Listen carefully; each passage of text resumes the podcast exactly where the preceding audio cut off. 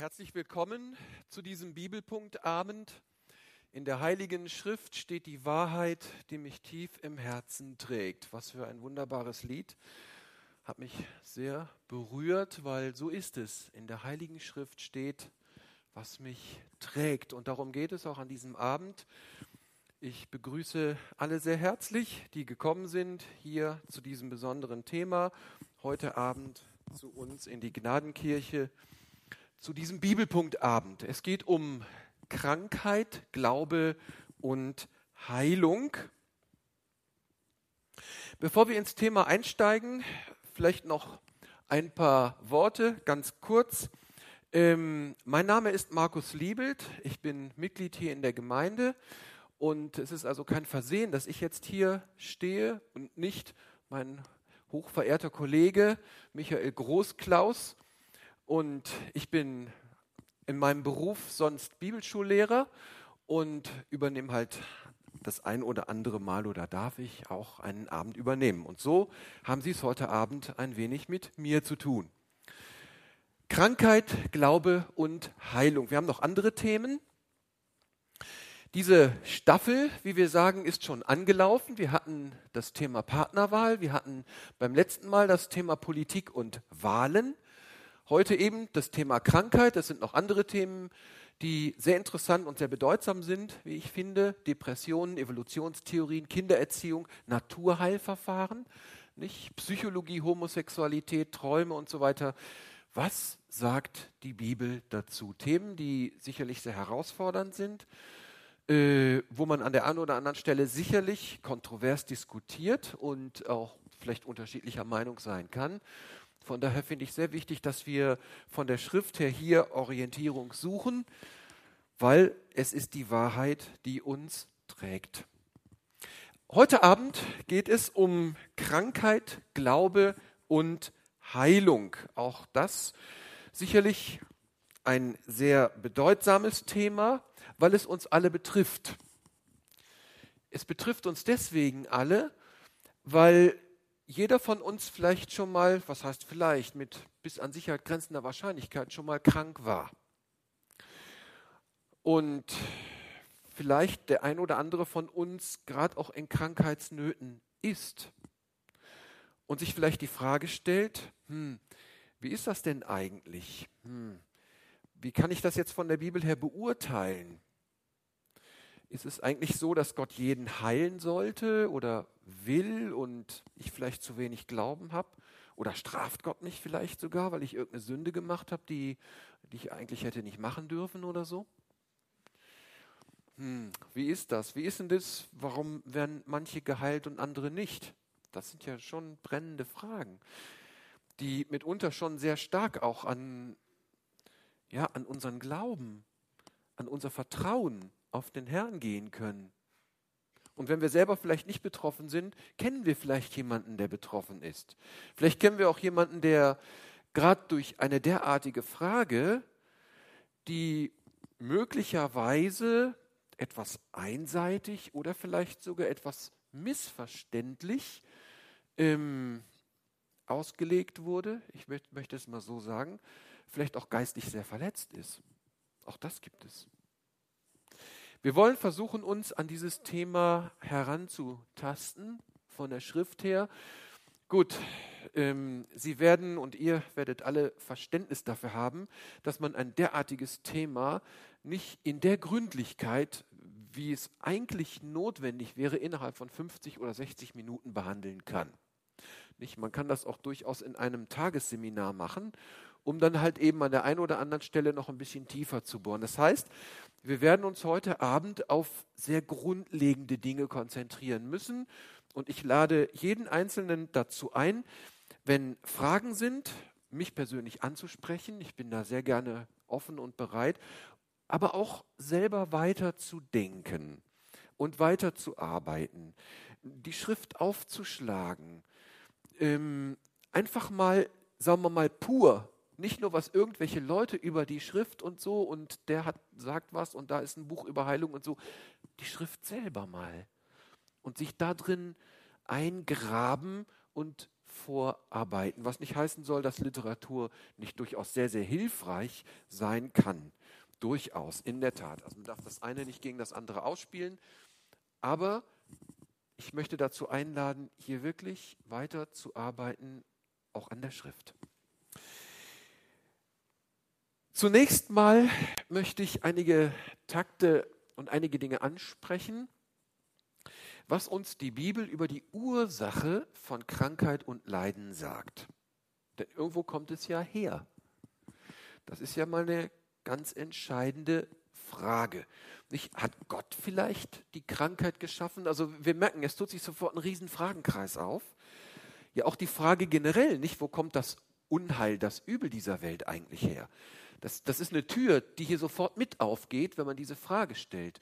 Wo kommt das her? Warum, warum ist das eigentlich so? Hat Gott möglicherweise die Krankheit geschaffen?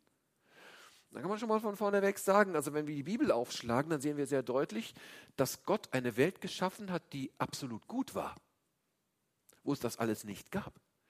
Als Gott die Welt geschaffen hat, heißt es, alles war sehr gut. Und es gibt auch nicht irgendeine Parallelschöpfung oder so, irgendein anderer Ursprung, wo man sagen kann, da ist noch irgendeine andere Quelle, wo irgendwas herkommt, wo sozusagen irgendwie der Teufel rauskommt oder so. Es gibt nur eine einzige Schöpfung nach der Schrift. Es gibt nicht zwei Schöpfungen, so eine Art gute Schöpfung, die kommt von Gott, aber dann noch irgendeine Nebenquelle, so eine Art Nebenschöpfung, wo das Böse irgendwie rausgequaddelt kommt oder so. Das gibt es nicht. Sehr deutlich. Ja, und dann stellt sich sofort natürlich die Frage, ja, hm, wo kommt das denn dann alles her? Wo ist denn dann der Ursprung, die Ursache von Krankheit und Leiden? Generell, wenn wir die Schrift aufschlagen, dann sehen wir, dass Krankheit und Leiden Kennzeichen der irdischen Vergänglichkeit sind. Krankheit ist ein Vorgeschmack sozusagen auf den Tod. Ich habe es neulich mal gesagt in einer Predigt, nicht, dass ähm, im Grunde genommen unser Leben vergänglich und ja, dem Tode der Vergänglichkeit unterworfen ist. Und das hat Gründe.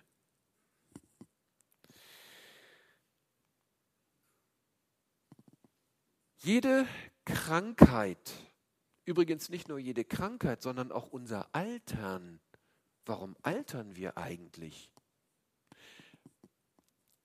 Ist ein Hinweis auf die Vergänglichkeit unserer irdischen Natur.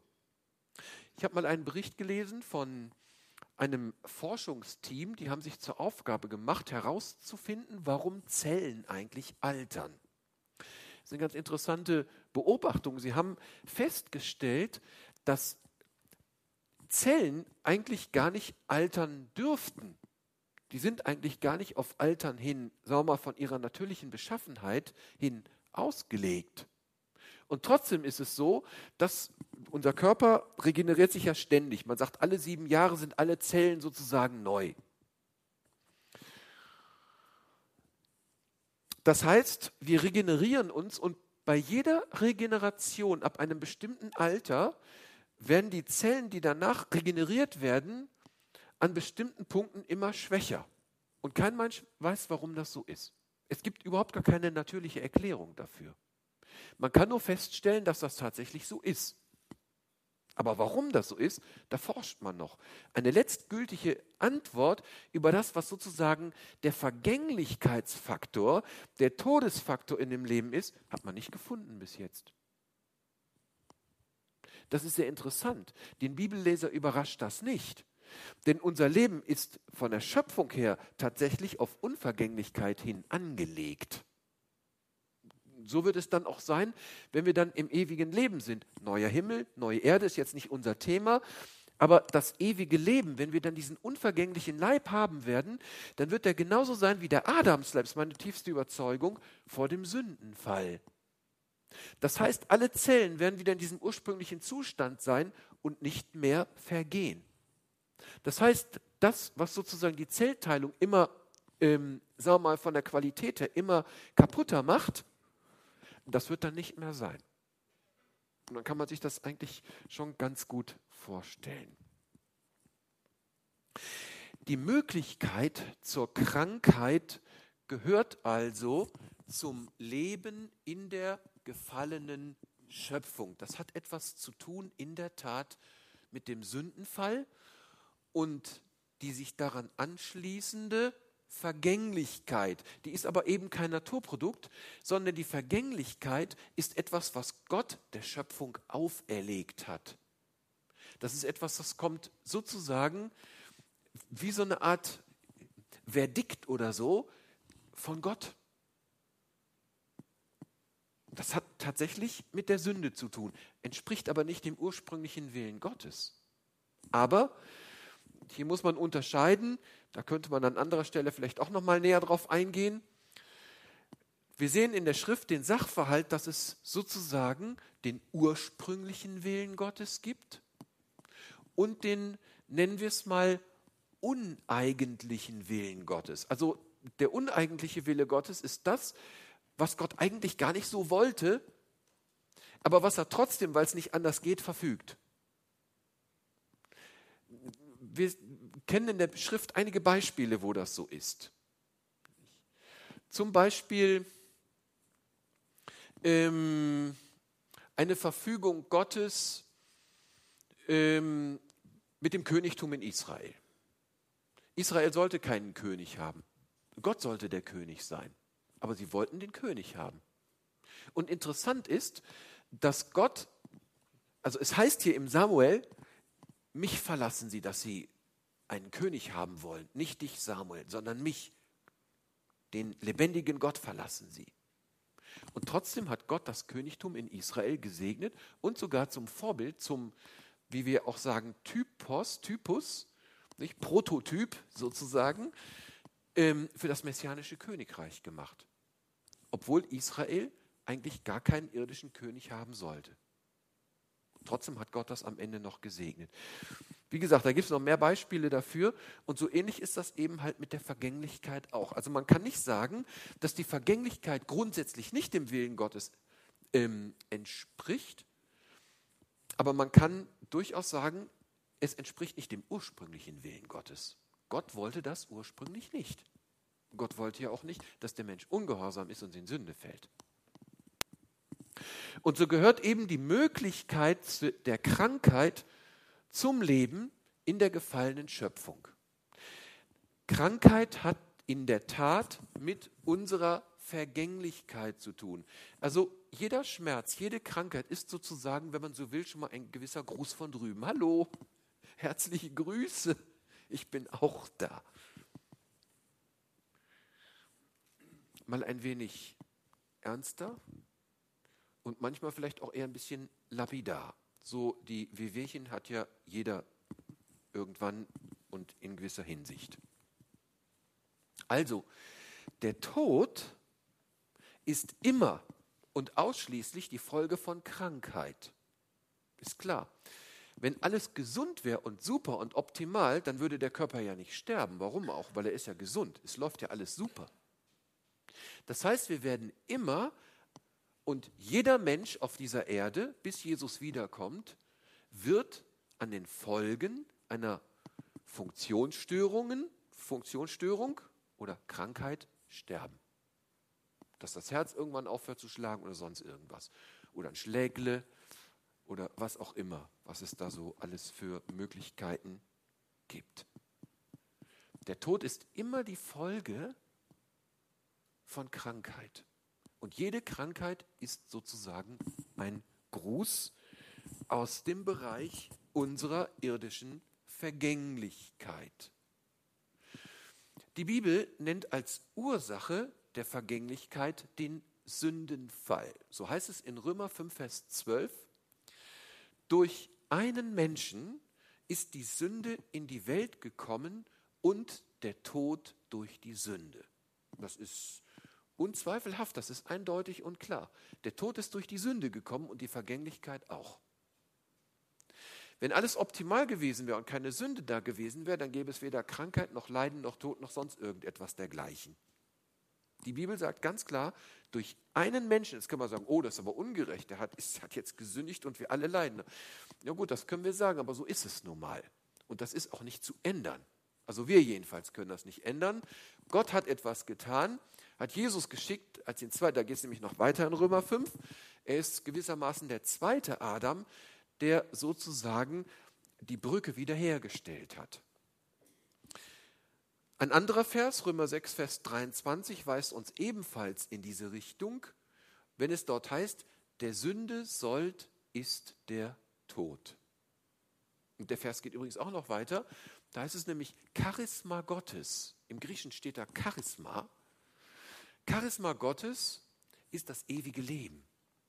Also ein Gnadengeschenk sozusagen von Gott.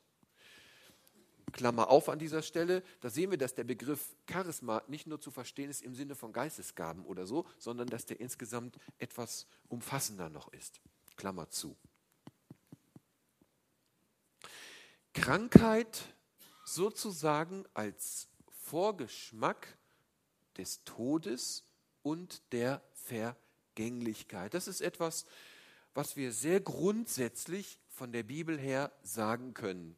Also dieser Grundgedanke zieht sich in der Tat wie so ein, naja, immer der berühmte rote Faden, nehmen wir mal einen grünen Faden, ähm, durch die Bibel hindurch. Wenn wir des Weiteren in die Schrift schauen, sehen wir, wenn wir das jetzt noch mal ein bisschen differenziert betrachten, also so im Einzelnen, noch sehr unterschiedliche Ursachen oder Hervorkommnisse. Was die Bedeutung von Krankheit und Leiden betrifft. Das ist übrigens auch nicht so einseitig. Das ist sehr vielseitig. Und wir wollen uns das mal anschauen, Schritt für Schritt. Zunächst mal sehen wir tatsächlich in der Schrift, dass Leiden und Krankheit als Prüfung von Gott gewissermaßen geschickt oder angeordnet werden kann. Bei Hiob zum Beispiel sehen wir das. Ähm, übrigens, das Buch Hiob ist das Buch, in dem im Alten Testament der Begriff allmächtiger Gott, ich habe hier mal eine Studie gemacht, der Begriff allmächtiger Gott am meisten in der gesamten Heiligen Schrift vorkommt. Das ist bedeutsam. Dass gerade in diesem Buch die Allmacht Gottes in ganz besonderer Weise hervorgehoben wird und festgehalten wird, Gott ist allmächtig. Nicht der Teufel ist allmächtig, Gott ist allmächtig. Und gerade hier bei Hiob sehen wir auch den Gedanken der Zulassung Gottes. Gott lässt hier etwas zu. Und das, die gute Nachricht ist hier, das, was Gott nicht zulässt, geschieht auch nicht. Von daher wird sehr gerne, und das finde ich in gewisser Hinsicht auch ähm, zutreffend, nicht, sehr gerne auch der Satz gesagt, es kann nichts an uns herankommen, wenn wir jetzt sozusagen uns dem Herrn anvertraut haben, was nicht bei ihm vorbeigegangen ist. Das stimmt. Das ist wichtig und wesentlich. Nichts kann uns widerfahren, was nicht zuvor an Gott vorbeigegangen ist. Aber manchmal mutet Gott uns auch einen Weg zu, auch wenn wir die Frage nach dem Warum nicht immer beurteilen und auch nicht beantworten können. Jedenfalls sehen wir in Hiob, dass der Verursacher des Leidens niemals Gott ist. Nie. Sondern der Satan. Das heißt, derjenige, der eigentlich gegen Gott ist, verursacht das, nicht Gott. Aber Gott lässt das Leiden zu. Es ist sozusagen eine Prüfung. Und das Interessante gerade auch bei Hiob ist, dass nachdem Hiob sich als treu erwiesen hat, nicht wie in Jakobus steht, nachdem er die Anfechtung erduldet hat und bei dem Herrn und treu geblieben ist, wird er die Krone des Lebens empfangen. Und bei Hiob war das so, dass Hiob hinterher noch viel gesegneter war als vorher. Ist ganz interessant. Gott lässt sich niemals etwas schenken, auch wenn er uns manchmal schwierige und für uns manchmal, ja, aus unserer Sicht außerordentlich, sagen wir mal, ähm, leidenshafte Wege gehen lässt. Glaubensprüfung. Das kann eine Glaubensprüfung sein. Ich, halte ich an dem Herrn fest, auch wenn es mir nicht gut geht? Oder glaube ich nur an Gott, wenn ich genug Geld habe, wenn es mir gesundheitlich gut geht, wenn ich keine Schmerzen habe? Oder ist es nicht gerade so, dass gerade dann, wenn es mir nicht gut geht, ich zu dem Herrn komme und in besonderer Weise mich zu dem Herrn halte? Bei Hiob Glaubensprüfung. Interessant, die Freunde oder Kollegen von Hiob, die dann kamen, wollten genau auf diese Fährte. Du musst jetzt leiden, weil du bei Gott in Ungnade gefallen bist, weil du gesündigt hast. Du musst irgendeine verborgene Sünde. Hiob, nee, nee, nee, nee, nee, ich bin ein Gerechter. Würde man sagen, oh ja, ich bin ein Gerechter, nicht? Also es war ihm jedenfalls nichts bewusst, von dem er hätte ausgehen können, dass das so gravierend gewesen wäre, dass Gott ihn diesen Weg gehen lässt. So viel war Hiob schon auf jeden Fall klar. Keine Strafe wegen böser Taten. Die Freunde wollten ihm das einreden. Das ist fatal. Jetzt geht es einem schon so dreckig und dann kommt noch jemand und sagt, dir geht es so, weil es liegt an dir, weil du hast gesündigt. Das ist übrigens die gleiche Ebene, nicht? Wenn, wenn es einem schon schlecht geht und man in Krankheitsnot und leidet und man fragt sich eh schon und dann kommt noch jemand und sagt, das ist alles nur, weil du zu wenig glaubst oder sonst irgendetwas. Das ist seelsorgerlich eine totale Katastrophe. Das kann Menschen fix und fertig machen. Das kann einem den letzten Lebensmut noch rauben. Ich habe Menschen kennengelernt, die sozusagen so eine so Art Seelsorgeleichen waren, wenn ich das mal so sagen darf, ähm, die daran an derartigen Dingen fast innerlich komplett zerbrochen wären. Und genauso waren die Freunde von Hiob auch drauf. Armer Hiob. Leiden als Glaubensprüfung. Hiob gilt als Gerechter. Das heißt von ihm, er war fromm, ein bisschen ältere Begriffe, also war gutgläubig sozusagen, nicht? Hat nach Gott gefragt, war rechtschaffen, gottesfürchtig und meidet das Böse. Also jemand, der es wirklich ernst meint mit Gott, nicht so Larifari. Aber die Freunde führen das Leid Hiobs eben auf Fehlverhalten zurück. Und das war schlicht und ergreifend ein Irrtum. Ja, aber wie ist es denn dann mit der Strafe? Wenn wir in die Bibel schauen, finden wir tatsächlich diesen Aspekt. Es gibt's.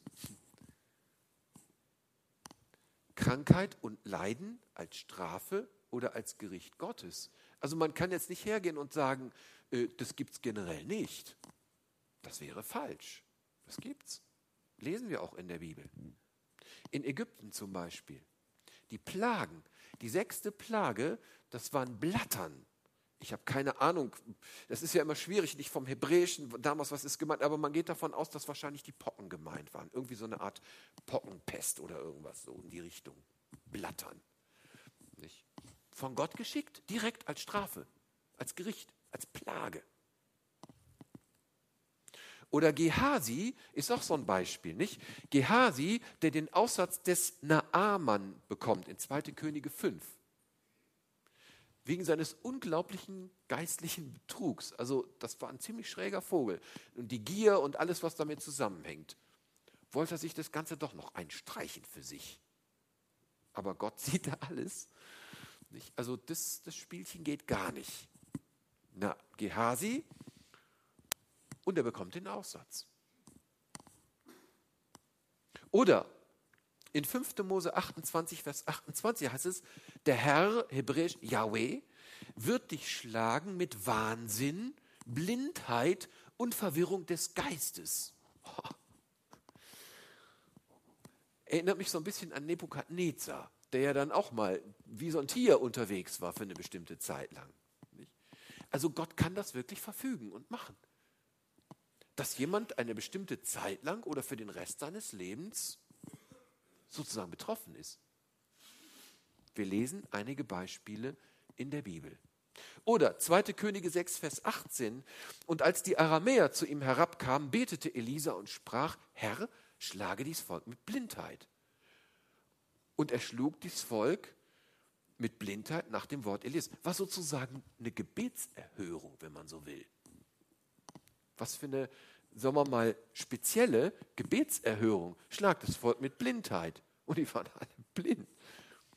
Ich weiß nicht, ob die dann hinterher wieder sehend geworden sind, nicht? aber vorübergehend schon. Waren sie auf jeden Fall blind. Joram, zweite Chronik, Chronik äh, 21, Vers 18. Und nach dem allen plagte ihn Yahweh, also der Herr, wie Luther so schön mit Großbuchstaben schreibt, mit einer Krankheit in seinen Eingeweiden. Die war nicht zu heilen. Steht da, steht in der Bibel. Aber die Frage ist, was hat uns das zu sagen? Welche Schlüsse können wir daraus ziehen? Darf man daraus den Schluss ziehen, dass jetzt sozusagen, und das ist ja oft meines Erachtens der große Irrtum, dass sozusagen, wenn jetzt jemand Krankheitsnot widerfährt, dann sagt, okay, zack, aha, du bist jetzt gestraft von Gott. Meine lieben Freunde und Geschwister, das wäre ein fundamentaler Irrtum. Ein fundamentaler Irrtum. Warum? Einmal, Krankheit als Strafe kommt nur an ganz wenigen Stellen vor. Also diese Unmittelbarkeit jetzt, was wir in den Stellen gelesen haben, das sind ganz wenige einzelne Stellen nur. Die sind da. Kann man auch nicht wegwischen, soll man auch nicht. Ernst nehmen. Aber daraus jetzt ein allgemeingültiges Prinzip abzuleiten, wie Gott handelt und mit uns und unserer Schwäche und Sünde umgeht, das wäre fatal. Das wäre nicht, aus meiner Sicht nicht biblisch. Das heißt, wir haben es hier nicht mit einem allgemeingültigen Prinzip des Handelns Gottes zu tun. Also, dass Gott immer so handelt. Da sündigt einer und zack, fertig kriegt er sozusagen ein drüber. So, bereits im Alten Testament sind die schönsten Psalmen, die die Gnade Gottes besingen. Lobe den Herrn meine Seele und vergiss nicht, was er dir Gutes getan hat, der dir alle deine Sünden vergibt und dich krönet mit Gnade und Barmherzigkeit. Ist doch der Hammer. Aber was wir sehen können ist, an den Stellen, wo wir es lesen, dass es die trifft, die sich in ganz besonderer Weise, und zwar feindlich, gegen Gott erheben. Da sehen wir das. Da haben wir tatsächlich die Situation, dass Gott dann in dieser Unmittelbarkeit etwas tut und eingreift, um Schlimmeres, um Böseres zu verhindern. Ein weiteres, Krankheit und Leiden als Erziehungshandeln Gottes. Auch das sehen wir. Das liegt so ein bisschen auf der Ebene ähm, mit dem, was wir bei Hiob schon gelesen haben, in gewisser Hinsicht. Aber ich möchte es trotzdem nochmal extra ähm, aufzeigen. In Hebräer 12, Vers 6 und 7 lesen wir, denn wen der Herr lieb hat, den erzieht er und schlägt jeden Sohn, den er annimmt. Es dient zu eurer Erziehung, wenn ihr dulden müsst. Wie mit seinen Kindern geht Gott mit euch um? Denn wo ist ein Sohn, den der Vater nicht züchtigt? Also eigentlich erzieht. Der Begriff züchtigen ist immer so ein bisschen krass. Gott möchte uns vorwärts bringen. Er möchte uns reifen lassen. Und da gehören auch schwere Wege mit dazu. Jemand hat mal gesagt, in der Tiefe bekommt man Tiefgang. Da bleibt unser Glaube und unser Vertrauen nicht an der Oberfläche, sondern wir werden in die Tiefe geführt als eine Schule Gottes in unserem Leben, jeder auf seine Weise. Gott hat mit jedem von uns seinen eigenen Weg, kann man nicht sagen, es ist immer gleich, um uns letztlich näher zu ihm heranzuführen, um uns letztlich reifen zu lassen in ihm, das Vertrauen auf ihn zu stärken, wenn wir uns dann bewähren und bei ihm zu bleiben. Die Erziehung Gottes. Nun, wir können nicht hinter den Vorhang gucken. Wir, manchmal ist es schwer, Gottes Wege zu ergründen. Aber eins dürfen wir ganz gewiss sagen. Es ist nicht irgendein Zufall oder irgendeine Schicksalsmacht, die jetzt plötzlich Gewalt über uns gewonnen hat oder gar Dämonen oder der Teufel, sondern die Dinge entgleiten dem Herrn nicht. Das finde ich sehr tröstlich. Ganz gleich, wie lang am Ende unser Leben währt. Das ist unterschiedlich. Das haben wir nicht in unserer Hand. Nun zu Jesaja 53. Nicht? Die Strafe liegt auf ihm. Also das Grundsätzliche ist ja ohnehin nicht der Sünde sollt, ist der Tod. So als grundsätzliches Verdikt ähm, durch die Sünde. Aber was hat es jetzt mit Jesaja 53 auf sich? Gehe bewusst darauf ein, weil gerade Jesaja 53 immer wieder für, sagen wir mal, Überlegungen sorgt oder auch für Missverständnisse oder zu sagen Kontroversen. Naja, schauen wir uns das mal an, was da steht. Die Strafe liegt auf ihm. Jesaja 53, insbesondere Vers 4 und 5, das sind die Verse, die hier immer wieder auch ins Gespräch gebracht werden und die an dieser Stelle von besonderer Bedeutung sind. Fürwahr, er trug unsere Krankheit und lud auf sich unsere Schmerzen. Also Jesus ist hier gemeint am Kreuz. Wir aber hielten ihn für den, der geplagt und von Gott gemartert wäre. Aber er ist um unserer Missetat willen verwundet und um unserer Sünde willen zerschlagen. Die Strafe liegt auf ihm, auf dass wir Frieden hätten. Durch seine Wunden sind wir geheilt heilt. Sehr interessant, nicht? Also Jesus selber war ja sündlos, das heißt, er hätte Kraft seiner eigenen Natur eigentlich gar nicht sterben können, weil er war sündlos. Das Verdikt lag nicht auf ihm. Das ist auch von größter Bedeutung, weil ansonsten hätten wir Selbsterlösung. Wenn Jesus ein normaler Mensch gewesen wäre, dann wäre das eine Selbsterlösung. Das funktioniert nicht. Selbsterlösung geht nicht. Nun zu den Missverständnissen, ähm, die hier gelegentlich begegnen. Missverständnis Nummer eins. Weil nach Jesaja 53 am Kreuz unsere Sünde oder weil Christus am Kreuz unsere Sünde und Krankheit getragen hat, brauchen wir nun weder die Sünde noch die Krankheit selbst tragen. Missverständnis Nummer zwei. Weil Krankheit eine Folge der Sünde ist, will Gott grundsätzlich die Krankheit nicht. Missverständnis. Die Schlussfolgerung daraus, die dann gezogen wird, aus meiner Sicht missverständlich, lautet, Gottes Wille ist also immer die Heilung. Immer, grundsätzlich. Die Frage ist, kann man das von der Bibel her so sagen? Stimmt das? Missverständnis Nummer drei. Durch die Erlösung hat Christus, also die Erlösung am Kreuz, das volle Heil erwirkt. Was auch immer man unter diesem Begriff verstehen mag, das volle Heil. Aber diese Begriffe begegnen an diesen Stellen ganz gerne. Dieses volle Heil, so heißt es dann in der Argumentation, haben wir wenn wir ganz und gar in Christus sind. Daraus werden zwei Dinge abgeleitet. Bei manchen, die das vertreten.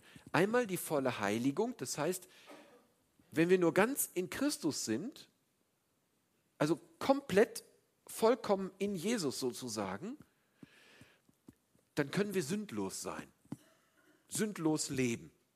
Dann begehen wir also überhaupt keine Sünde mehr. Ist interessant. Und die andere Ebene, das ist aber sozusagen auf einer Etage, auch theologisch, von der Auslegung her.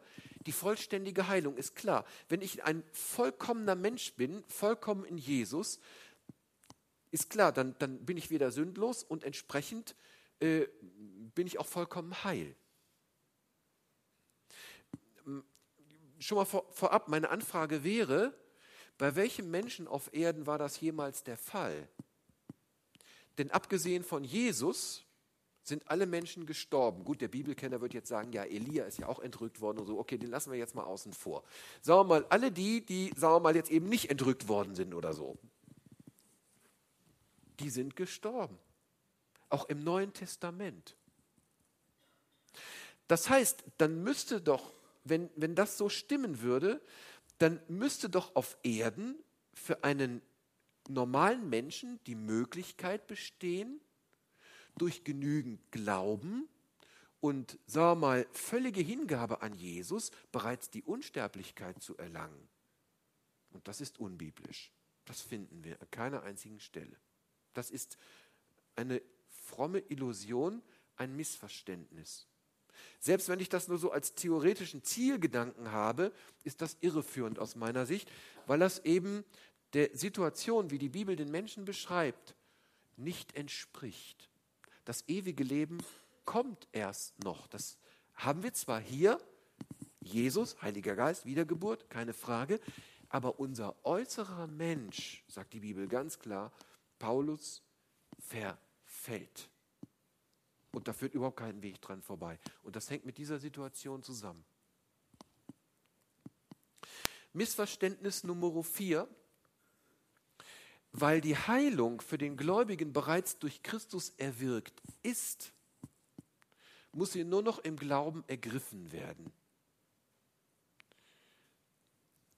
Das wirkt vielleicht im ersten Moment ähm, interessant, vielleicht auch schlüssig, ist bei näherem Hinsehen aber definitiv theologisch abstrus. Es ist eine, letztlich eine völlige Absurdität. Weil es ist ein mystisches Gedankengebäude. Ich war mal auf einer Veranstaltung, wenn ich das einfach mal so sagen darf. Da wurde jemandem, der schwer krank war, gesagt, du bist geheilt. Das fand ich schon mal schräg, weil jeder sah, dass er nicht geheilt war. Jedenfalls wurde diesem Menschen von vorne gesagt, du bist geheilt, jetzt musst du deine Heilung die schon da ist, eigentlich nur noch im Glauben ergreifen, damit sie in deinem Leben Wirklichkeit werden kann. Also wenn ich schwer krank wäre und jemand würde mir das sagen, dann hätte ich wahrscheinlich ein, nicht nur ein intellektuelles Problem. Weil es ist sozusagen eine, konstruiert, eine konstruierte Wirklichkeit neben der tatsächlichen Wirklichkeit. Das ist eigentlich das denkerische Problem bei der ganzen Geschichte. Ich hoffe, das ist jetzt nicht zu kompliziert. Aber wir leben nun mal in der wirklichen Wirklichkeit. Ich kann ja außerhalb der wirklichen Wirklichkeit alles Mögliche konstruieren und sagen, das ist irgendwie so. Wer gibt mir denn das Recht, das zu sagen? Die Bibel geht immer aus von der wirklichen Wirklichkeit, von dem Leben, wie es ist. Und von da aus werden die Dinge geistlich beurteilt. Und nicht eine Parallelwirklichkeit, ein Ideal sozusagen, wo ich sage, das ist, das ist es eigentlich. Und ich muss jetzt nur noch gucken, dass ich, wie, wie denn eigentlich? Wie komme ich denn dahin? Wie kann ich denn jetzt genug glauben, um das sozusagen zu ergreifen, dass endlich die ersehnte Heilung kommt? Wie, wie soll das denn funktionieren? Wie soll das denn gehen? Ganz praktisch, in der konkreten, leibhaftigen Wirklichkeit. Und daran scheitern die Leute. Daran scheitert alles. Das ist meine Beobachtung und Erfahrung immer wieder gewesen. Das ist der Punkt, an dem die Leute dann letztlich zerbrechen, sagen, ich schaffe es nicht, ich kann es nicht ergreifen ich, ich, und, und, und denken, sie sind irgendwie weit weg von Gott, bis hin, dass sie denken, sie sind sogar auf ewig verloren. Das funktioniert nicht. Hört sich im ersten Moment gut an, funktioniert in der Wirklichkeit aber nicht. Die Schlussfolgerung wäre nämlich dann, wenn man genügend bzw. richtig glaubt, so schon nicht die Frage, ja, wie glaube ich denn richtig? Oder genug? Wie mache ich es denn genug zu glauben? Zwei Stunden beten am Tag? Drei vielleicht? Oder vier? Oder reichen zehn Minuten? Wann ist es denn genug? Was ist genug? Dann jedenfalls empfängt man die bereitliegende Heilung oder die eigentlich schon geschehene. Du bist eigentlich schon geheilt, nur das konnte sich bei dir im Leben noch nicht umsetzen, weil du eben noch nicht genügend das ergriffen, geglaubt oder sonst irgendwas hast. Missverständnis Nummer 5. Jesus hat doch oft gesagt, dein Glaube hat dir geholfen. In der Tat, das hat er. Und er ist derselbe. Gestern, heute und in alle Ewigkeit. Und Jesus kann auch heute noch heilen. Das ist meine allertiefste Überzeugung. Das sagt die Bibel auch. Nur wir sollten aufpassen vor derartigen Missverständnissen und unzulässigen Schlussfolgerungen. Das ist nämlich oft das Problem. Unsere unzulässigen Schlussfolgerungen. Wir sollten die Bibel nehmen, wie sie ist. Die Schlussfolgerung hier wäre, wenn also ein gläubiger Mensch nicht geheilt wird, dann liegt es mit großer Wahrscheinlichkeit daran, dass er zu wenig Glauben hat. Klar, weil Jesus sagt ja, dein Glaube hat dir geholfen oder hat dich geheilt oder so.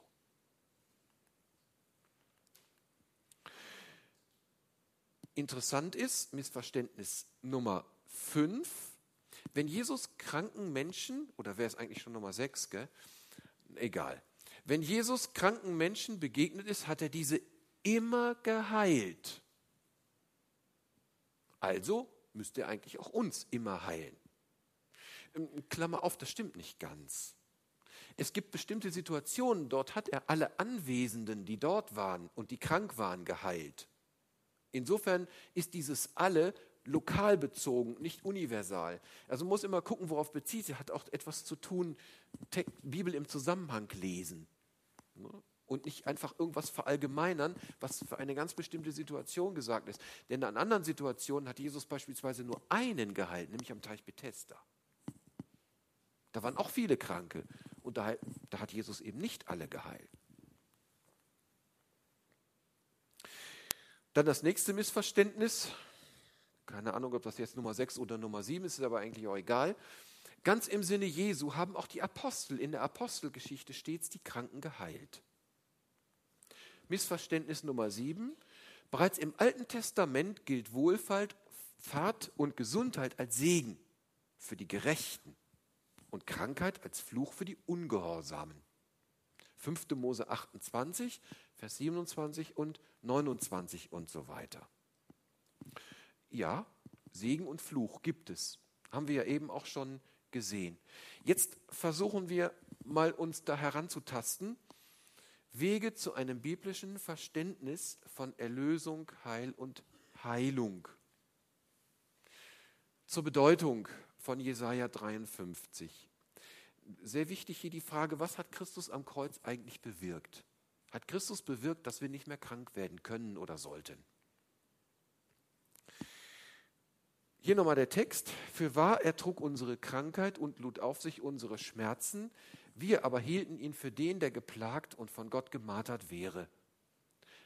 Aber er ist um unserer Missetat willen verwundet und um unserer Sünde willen zerschlagen. Die Strafe liegt auf ihm, auf dass wir Frieden hätten, und durch seine Wunden sind wir geheilt. Was bedeutet das? Es bedeutet sehr grundsätzlich, dass Christus für uns den stellvertretenden Sühnetod stirbt und damit letztlich den Fluch der Sünde auf sich genommen hat. Das ist die Voraussetzung übrigens dafür, dass wir das ewige Leben haben können und im ewigen Leben kein Leid, kein Schmerz, kein Geschrei mehr sein wird und keine Versehrtheit, keine Sterblichkeit, keine Vergänglichkeit mehr. Die Überwindung des Todes zeigt sich wesentlich in der Überwindung der Vergänglichkeit. Und das ist das ewige Leben. Das hat jetzt angefangen. Schon jetzt, aber noch nicht in der Vollendung. Reich Gottes ist angebrochen. in der Vollendung wird das sozusagen die volle Entfaltung sein. Und das muss voneinander unterschieden werden. Wir leben jetzt in der Zwischenzeit. Wir leben jetzt im schon jetzt aber noch nicht in der Vollendung. Es ist noch nicht die ganze Vollendung. Schon jetzt noch nicht. Beides gehört zusammen. In den Heilungen Jesu hat sich in der Tat Jesaja 53 erfüllt, insbesondere die Verheißung, dass er der Messias ist, der das Heil für die Menschen bringen kann, der das ewige Leben für die Menschen bringt. Allerdings sehe ich hier keinen Hinweis darauf, dass es nun überhaupt keine Kranken mehr geben könne. Jetzt könnte man es sogar noch ausweiten über die Welt derer, die an Jesus glauben, hinaus. Denn Christus ist ja für die Sünden der ganzen Welt gestorben. Das heißt, es dürfte auf der ganzen Welt, wenn diese Schlussfolgerung so stimmen würde, dürfte es auf der ganzen Welt überhaupt keine Kranken mehr geben nach Golgatha. Aber das ist ja absurd. Wir sehen ja, dass das so nicht ist. Also die Zwischenzeit. Es ist hier etwas angebrochen, etwas Großartiges geschehen aber die Letzterfüllung dessen werden wir erst in der Zukunft sehen, nämlich in der ewigen Herrlichkeit bei Gott, vorher nicht. Vorher im Anbruch. Und wenn Gott Gnade schenkt, schenkt er auch hier Heilung. Aber es ist das Außergewöhnliche. Unser Leib, auch für die christliche Gemeinde, bleibt dem Tod verfallen. Wir tragen das Sterben Jesu an unserem Leibe nach wie vor. 2. Korinther 4, Vers 10. Oder 2. Korinther 5, Vers 6. Solange wir im Leibe wohnen, weilen wir fern von dem Herrn. Wir leben im Glauben und nicht im Schauen. Und das ist zu gläubigen Menschen gesagt.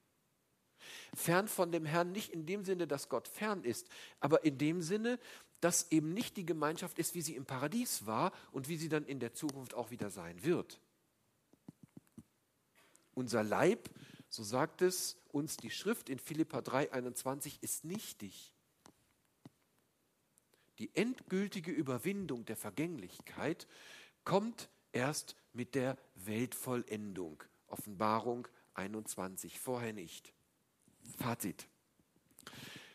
Durch das, was Jesus getan hat am Kreuz von Golgatha, sind wir erlöst. Die Bibel spricht von der Erneuerung am inwendigen Menschen. Sie spricht von der neuen Kreatur. Übrigens, sehr wichtig hier an dieser Stelle ist die Unterscheidung, die ist im Urtext auch sehr deutlich. In manchen deutschen Übersetzungen kommt das vielleicht nicht ganz so scharf heraus. Im, im Urtext ist es sehr deutlich, dass die Unterscheidung zwischen unserer Natur und der neuen Kreatur. Also die Natur, das ist die Physis, der, kennen wir, Physik und so, die Physis. Und die neue Kreatur, das ist die Kainektisis. Auch wenn man kein Griechisch kann, hört man schon, das sind zwei unterschiedliche Worte. Die Physis, unsere normale Physis, unser Körper, er bleibt der Vergänglichkeit unterworfen. Und trotzdem hat Gott in unserer Physis etwas Neues angefangen. Das ist die, die neue Kreatur, die Kainektisis. Die wird zur Entfaltung kommen, wenn wir diesen Leib hinter uns lassen. Die Erneuerung am inwendigen Menschen, da wächst etwas in uns heran, reift in uns heran und wird zur Vollendung kommen, wenn wir dann vollendet werden. In diesem Leibe verbleiben wir, solange wir auf dieser Erde leben. Und wir bleiben, indem wir in diesem Leibe bleiben, in der vergänglichen Adamsnatur. Es ist die irdische Hütte, sagt uns der Apostel Paulus, übrigens geleitet durch den Heiligen Geist. Es ist die irdische Hütte, die abgebrochen wird, auch bei dem Gläubigen. Wir sind in der irdischen Hütte und diese irdische Hütte wird abgebrochen. Es ist nicht die letztgültige, die letztendliche Behausung sozusagen. Ein schönes Bild eigentlich. Ne? Unser Leib ist eine Hütte, da wohnen wir jetzt drin und das ist auch gut so. Gott hat uns dieses Leben in dieser wunderschönen Hütte geschenkt. Ne? Bei manchen, wie das so bei den Hütten ist, nicht wenn man älter wird, dann wird, sagen wir mal, der Putz ein bisschen rissig und so gibt es ja mittlerweile ganz gute Möglichkeiten, das ein wenig, naja, sagen wir mal, zu übermalen. Aber es ist nur ein Übermalen. Das ändert die Substanz nicht. Und so ist es nun mal. Die Substanz bleibt und die Substanz bleibt der Vergänglichkeit unterworfen. Also alle Säfte und ähm, jeden Tag Sport treiben, ist alles gut und ähm, grüner Tee, der freie Radikale vernichtet und so, alles prima, alles wunderbar. Aber ist eigentlich nur ein Aufschub. Nun, klar, gesund, fit und sportlich, Jungschwung, Stimmung, Jogurette, bis ich 85 bin. Wer wünscht sich das nicht? Aber so funktioniert es nun mal nicht. Das ist leider nicht die Realität. Ich habe mal so einen interessanten Artikel gelesen von so einer Joggerliga. Also die joggen immer, Jogging machen. Es gibt ja alle möglichen Ligen, also nicht nur die Bundesliga beim Fußball oder die Eishockeyliga in Schwenningen, die leider meistens verlieren und so. Oder die Nordic Walking Liga und so. Ja, das ist alles sicherlich gut. Und man fühlt sich auch gut und Stresshormone abbauen täten mir auch gut. Mehr als es bisher der Fall war, ähm, sollte ich das tun. Ähm, alles prima. Aber das alles darf uns nicht, sagen wir mal, dazu verführen, der Illusion zu erliegen, dass das unser Leben verlängern würde. Unser Leben währt so lange, wie Gott es will. Und niemand kann auch nur eine Spanne zusetzen, sagt Jesus. Gut, wir können durch einen, sagen wir mal, ungesunden Lebensstil unser Leben verkürzen, das glaube ich. Dass wir eigentlich von Gott her eine längere Zeit hätten, aber wenn man, sagen wir mal, pff, miserabel mit sich umgeht, immer ungesund und so, dann glaube ich, kann man das sicherlich verkürzen. Also haben wir schon gewisse Einflüsse. Aber niemals können wir unser Leben verlängern. Das geht nicht. Jeder Mensch hat eine bestimmte Zeit. Und diese Zeit ist gesetzt. Bei dem einen sind das ein paar Jahre mehr, bei dem anderen sind das ein paar Jahre weniger. Das spielt unterm Strich aber nicht die entscheidende Rolle. Ja, morgen ähm, werde ich auch einen Bruder zu Grabe tragen, den ich sehr lang kenne, aus der Gemeinde, wo ich lange gedient habe. Der durfte 90 Jahre alt werden. Das ist gesegnet, das ist viel.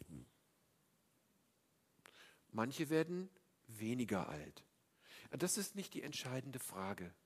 Die entscheidende Frage ist auch nicht immer jung, frisch und alles so durch das Leben zu gehen. Wobei ich schon glaube, dass Gott es immer gut mit uns meint. Das ist meine allertiefste Überzeugung. Aber die ganz entscheidende Frage bei dem allen ist es, wie bei Lazarus. Ja, bei Lazarus, für mich immer so ein schönes Beispiel, nicht, der ja ähm, im Grab schon war, wo es dann heißt, er stinkt schon, krass nicht, aber steht ja in der Bibel, mit den Tüchern und so, der wurde ja dann eingewickelt und Jesus und dann kommt da so eine, so eine, so eine, so eine Mumie raus irgendwie. Das muss man sich mal vorstellen. Selbst dieses zurückgeholt werden, also diese Auferweckung des Lazarus in das irdische Leben, war wieder ein Zurückholen auf Zeit. Also ich wüsste nicht, dass Lazarus jetzt sich irgendwo noch in Israel aufhält. Ist mir jedenfalls nichts bekannt. Vielleicht ist er drei Wochen später gestorben am Herzinfarkt, weil die Schwestern ihm so auf den Senkel gegangen sind. Oder an irgendetwas anderem. Jedenfalls ist jede Heilung immer wieder auch ähm, sozusagen eine Regeneration in den Zustand der Ver Vergänglichkeit.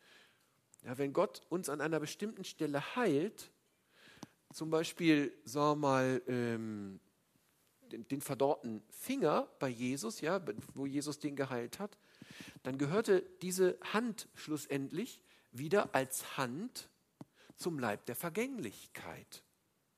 Und die Zellen auch der geheilten Hand sind fortan wieder gealtert und waren der Vergänglichkeit unterworfen. Und es war nicht plötzlich eine unsterbliche Hand am sterblichen Geheilten. Das sind alles Illusionen oder möglicherweise Vorstellungen, die man dann so hat. Nein, unser Leben, auch wenn wir, wenn Gott Gnade schenkt und wir eine Heilung erleben dürfen, was großartig ist, bedeutet das, dass sich unser Grundzustand, nämlich die Vergänglichkeit, dass wir der Vergänglichkeit unterworfen sind, solange wir in dieser irdischen Hütte sind, dass dieser Zustand bleibt, dem wir nicht entrinnen können und auch, ich sage es mal so, nicht entrinnen brauchen. Wir entrinnen ihm dadurch eigentlich in gewisser Hinsicht, wenn Jesus der Herr in unserem Leben ist, dann haben wir nämlich das ewige Leben und das ist das Entscheidende. Denn dann ist auf einmal die Perspektive über unserem Leben, dass wir das ewige Leben haben und A, wenn Jesus wiederkommt, werden wir verwandelt und einen Leib bekommen, der nicht mehr stirbt, der eben dieser Vergänglichkeit nicht mehr unterworfen ist. Und B, wird es so sein, für die, die vorher versterben, sie werden auferstehen. Also die einen verwandelt, die dann noch leben, die bis dahin verstorben sind, werden auferstehen. Wir werden einen neuen Leib bekommen. Wir werden nicht als Seelen durchs Universum schweben. Nein, wir werden einen Leib haben, und zwar einen unvergänglichen Leib, so wie Gott es im Ursprung wollte. Aber so weit ist es noch nicht. Noch leben wir in diesem vergänglichen Leibe, in dieser vergänglichen Hütte, die abgebrochen wird. Daraus folgt, dieser irdische, natürliche Leib ist vergänglich und der Vergänglichkeit unterworfen. Er ist der Natur nach sündig und zeitlebens gnadenbedürftig. Also Sünde ist nicht nur, dass ich jetzt mal geklaut habe oder so, sondern es ist unsere Natur. Krankheit, Leiden und Gebrechen gehören zur Existenz in dieser irdischen Hütte. Und so besteht in der Tat ein Zusammenhang zwischen Krankheit, Tod und Sünde. Ja, der besteht. Und das gilt auch für den Wiedergeborenen. Das gilt für jeden Menschen eigentlich. Aber auch durch den Glauben sind wir dem nicht entronnen. Oder entrinnen wir dem nicht. Oder vielleicht nur bedingt. Aber diesen Weg über die Schwelle, den müssen wir alle gehen. Die Frage ist, wo gehen wir hinterher hin? Da scheiden sich dann die Geister natürlich. Aber den irdischen Weg, den Weg allen Fleisches, gehen wir. Wenn jemand wiedergeboren wird, also das heißt, wenn er sein Leben Jesus anvertraut, die Bibel spricht von, hat mit indischen Dingen nichts zu tun, um das mal deutlich an dieser Stelle auch zu sagen, abzugrenzen. Die Bibel spricht da von diesem neuen Leben. Dann ist bei den meisten Menschen, die ich kenne, dadurch nicht die Zahnprothese überflüssig geworden, falls sie dann eine hatten. Sie ist ja geblieben. Oder die meisten brauchten auch ihre Brille danach noch. Also bei mir jedenfalls war das der Fall. Obgleich Gott tatsächlich dieses Wunder tun kann und Menschen auf außergewöhnliche und übernatürliche Weise heilen. Und so dürfen wir ihn auch, und das möchte ich ausdrücklich auch sagen, unsere Zeit neigt sich jetzt dem Ende zu und deswegen werde ich jetzt auch zum Ende kommen. Wir dürfen, ich würde sogar sagen, Gott freut sich darüber, wenn wir mit allen Dingen zu ihm kommen. Alle eure Sorgen werft auf ihn. Und das sind nicht nur Sorgen um Arbeitsplatz und finanzielle Nöte, das sind alle Nöte. Auch Krankheitsnöte gehören dazu. Alle Sorgen werft auf ihn, er sorgt für euch. Ich möchte doch schließen mit diesem wunderbaren Wort aus dem Psalm 73. Jetzt muss ich, weil eben mein Leib auch der Vergänglichkeit unterworfen ist, eine andere Brille aufsetzen, nämlich die für Nahdistanzen. Hat mir der Optiker empfohlen.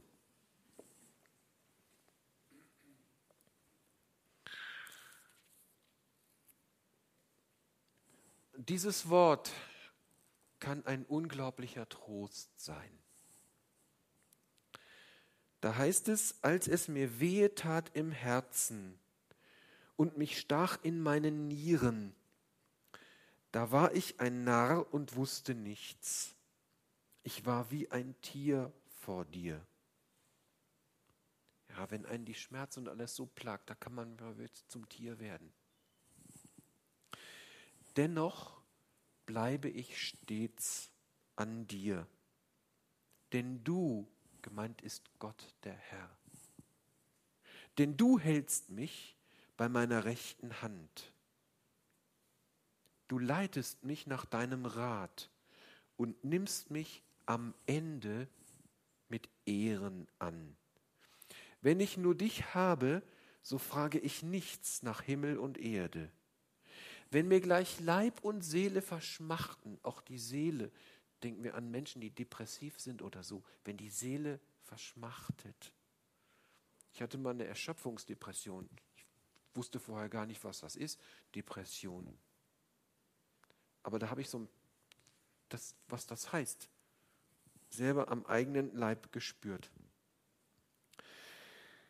Wenn ich nur dich habe, so frage ich nichts nach Himmel und Erde. Wenn mir gleich Leib und Seele verschmachtet, so bist du doch, Gott, alle Zeit meines Herzens Trost und mein Teil. Ist das nicht toll? Wenn ich das sagen kann, egal in welcher Situation, getragen. Das ist meine Freude, dass ich mich zu Gott halte und meine Zuversicht setze auf Gott den Herrn, dass ich verkündige all dein Tun. Wunderbar. Und so dürfen wir dem Herrn vertrauen in allem. Wir dürfen ihn bitten um Heilung, wenn er gnädig ist. Und Gott ist eigentlich immer gnädig, aber wenn er in diesem Moment tatsächlich möchte, dann, dann kann er das auch tun und wird er das auch tun. Aber es ist auch ein richtiger und auch ein guter Weg Gottes, wenn er das dann in diesem Moment nicht tut. Entscheidend ist, bleib ich immer bei dem Herrn. Das ist eigentlich die ganz entscheidende Frage. Unabhängig von den äußeren Umständen. Darum geht es. Das wünsche ich Ihnen von ganzem Herzen und bedanke mich sehr herzlich für die Aufmerksamkeit und wünsche Ihnen allen Gottes Segen. Soll ich jetzt Amen sagen? Amen.